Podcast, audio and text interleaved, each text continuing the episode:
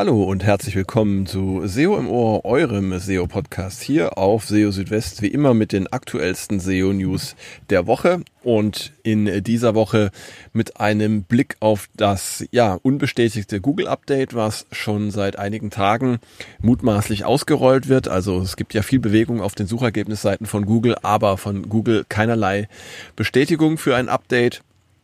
Und wir schauen mal ein bisschen genauer hin, ähm, was da gerade möglicherweise passieren könnte. Außerdem haben wir auch noch weitere Meldungen in dieser Ausgabe. Und zwar prüft Google aktuell Alternativen zur Robots.txt.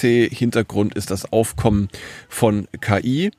Dann kein Ranking-Faktor gleicht fehlende relevante Inhalte und fehlendes Nutzerinteresse aus. Auch eine Aussage von Google. Und wir schauen mal auf Seller-Ratings bzw. Verkäuferbewertungen und welche Rolle sie im E-Commerce für SEO spielen. All das in dieser Ausgabe von SEO im Ohr. Schön, dass ihr dabei seid. Ja, und ihr habt es wahrscheinlich mitbekommen.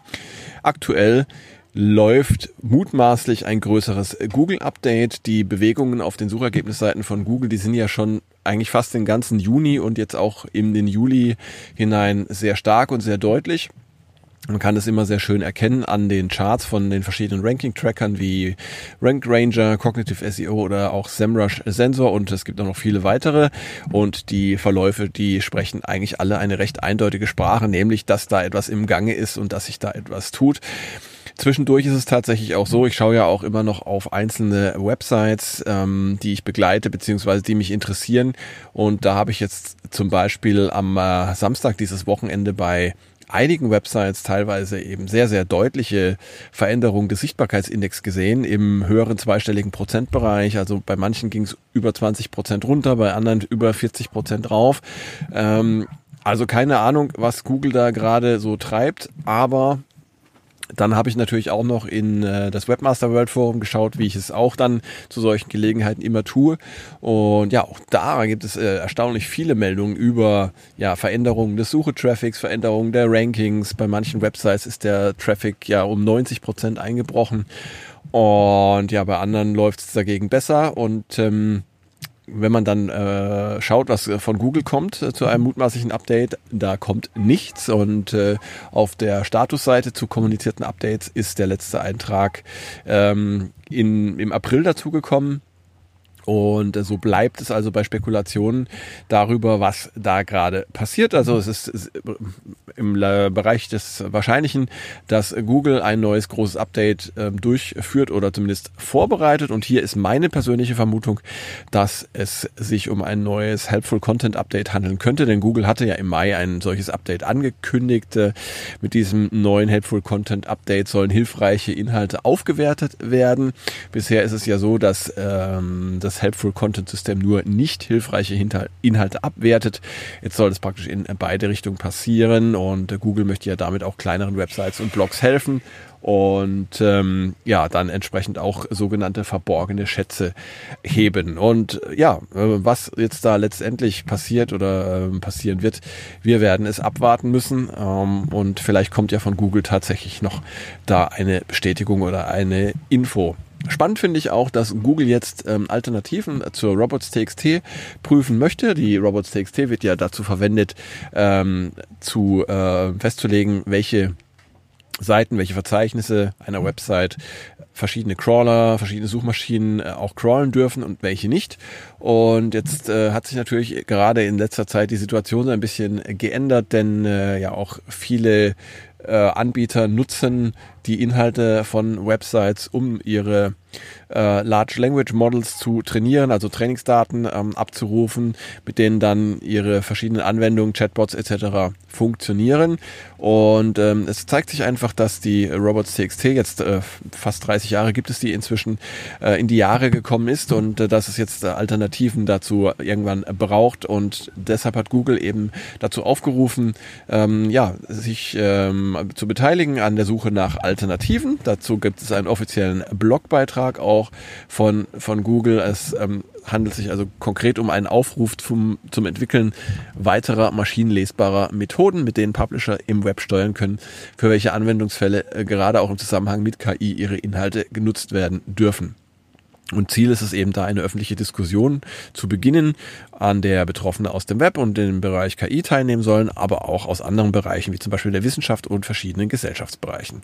Und ja, es gibt einen Link, ähm, äh, über den man sich an dieser Diskussion beteiligen kann und den findet ihr im entsprechenden Beitrag auf SEO Südwest. Äh, zum Thema Ranking-Faktoren gab es auch wieder etwas ähm, Hilfreiches, äh, vielleicht eher eine Erinnerung, aber äh, dennoch eine wichtige Info von John Müller von Google. Und zwar hat er darauf hingewiesen, dass die also dass es keinen Ranking-Faktor gibt, der relevante Inhalte oder äh, Nutzerinteresse ersetzen kann. Ähm, ja, es ging dabei ähm, um äh, einen ja, einen Beitrag, den John Müller zuletzt äh, veröffentlicht hatte, und zwar zur Verwendung von semantischem HTML.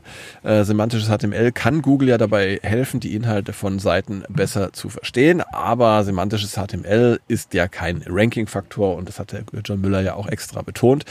Und vor diesem Hintergrund kam dann eben noch ähm, ein Hinweis von äh, John Müller, dass es eben keinen Ranking-Faktor gibt, äh, der ja relevante Inhalte einer Website oder Nutzerinteresse ersetzen kann. Ähm, und eine Website rankt einfach nicht für sich selbst, sondern sie rankt dafür, wofür sie relevant ist. Und äh, darum geht's.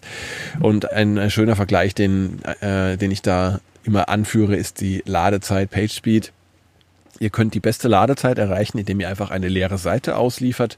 Ähm, aber ihr werdet trotzdem für nichts ranken mit dieser Seite, äh, trotz eurer tollen Ladezeit, weil einfach keine Inhalte da sind, die gesucht werden oder die irgendjemand interessieren oder die ähm, Google als relevant einstufen könnte.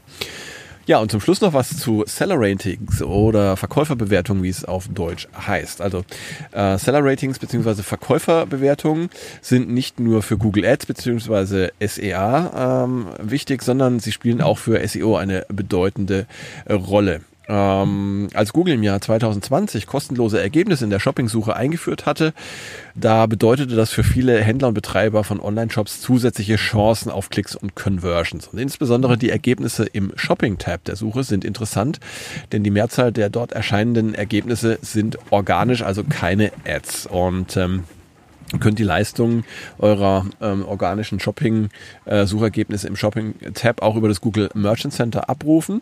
Und neben den Produktbewertungen spielen für die Leistung in der Shopping-Suche auch und insbesondere die Seller-Ratings bzw. Verkäuferbewertungen eine wichtige Rolle. Das ist etwas, das bisher gerne von vielen Händlern vernachlässigt oder an die SEA-Abteilung delegiert wurde. Doch auch für die organischen Shopping-Rankings, also für SEO, sind Seller-Rankings wichtig. Und ihr könnt ähm, testen, ob es für euren Shop oder ähm, euren ja, euer Angebot tatsächlich Seller Ratings äh, gibt. Ähm, dazu stellt Google eine URL bereit, die ihr dann einfach mit eurer Domain erweitern könnt. Die URL habe ich euch auch im Beitrag auf SEO Südwest bereitgestellt und ähm, Google sammelt die Bewertung von verschiedenen Plattformen ein, wie zum Beispiel von ausgezeichnet.org, reviews.io, Trusted Shops und einigen mehr.